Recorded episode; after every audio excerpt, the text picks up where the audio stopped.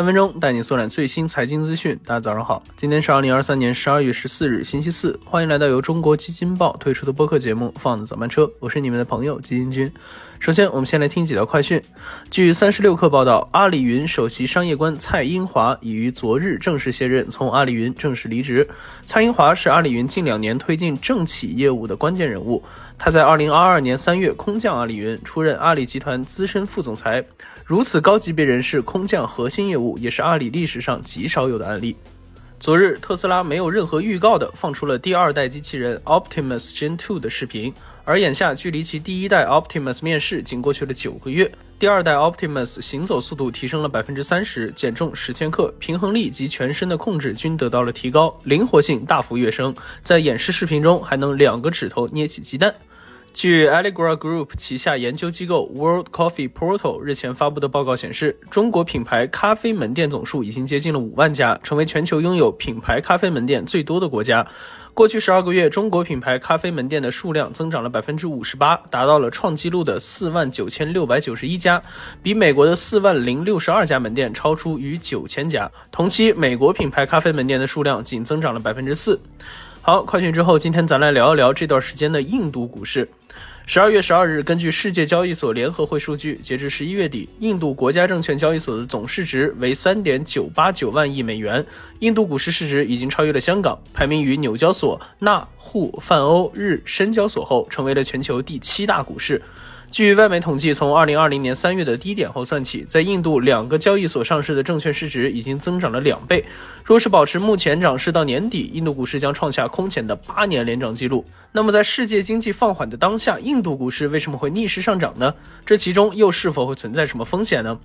当我们把时间轴拉长，就会发现，印度近三年的 Sensex 三零指数有着高达百分之五十四的涨幅，而近二十年间，该指数累计涨幅达到了惊人的百分之一千九百六十七，期间仅出现过少数小段中期下行，但也都很快的完成了修复。这背后的核心增长逻辑就是外界对印度经济的看好。在全球经济增长放缓的情况下，数据显示，印度第三季度 GDP 同比增长百分之七点六，位居全球十大经济体之首。前三个季度的增增速。分别为百分之六点一、百分之七点八和百分之七点六。而在此基础上，包括高盛、花旗、巴克莱在内的华尔街一众投行都选择看好印度市场。毕竟，印度即将成为人口最多的国家，拥有着广阔的市场前景。而且，相关数据显示，印度目前人口分布呈现金字塔形，五十岁以下的人口占比近八成，二十五岁以下的人口有六点一亿。而且，英语的普及率高，易于各类消费市场的长期耕耘。同时，与许多新兴经济体相比，印度仍处于早期的发展阶段，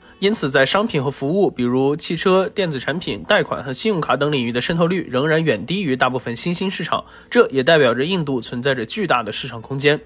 不过，繁荣之下也有暗流涌动。第一，就是印度疯狂的散户们。截至二零二二年八月三十一日，在印度股市开户的账户加起来达到了一亿多。相比之下，在二零二零年三月，这个数字仅为四千零九十万户。在印度高失业率、工资停滞以及富人炫富报道不断增加的背景下，轻松赚钱的诱惑变得越来越不可抗拒。越来越多的印度人发现炒股这玩意儿真能赚钱，这也直接导致大量的散户涌入市场，以小博大。而许多散户并不是专业投资者，他们盲目听从社交媒体所谓专家的建议和小道消息，最后可能就得不偿失。据消息人士称，印度证券交易委员会很快就要会要求所有大型券商对市场风险发出具体警告，并计划向政府建议通过加税的方式减少投机行为。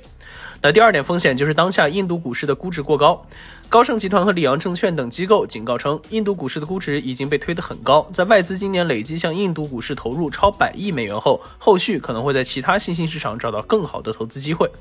那除此之外，即将在明年进行的印度大选也可能对股市产生影响。如果莫迪所在的印度人民党无法巩固权力，股市很有可能会大跌。印度历史上就有过类似的事件。二零零四年五月，因执政的全国民主联盟在大选中失败，三度出任总理的印度人民党创始人瓦杰帕伊递交了辞呈。消息一出，印度股市两天内一度暴跌约百分之二十。好，以上就是我们今天放早班车的全部内容，感谢您的收听，我们明天同一时间不见不散。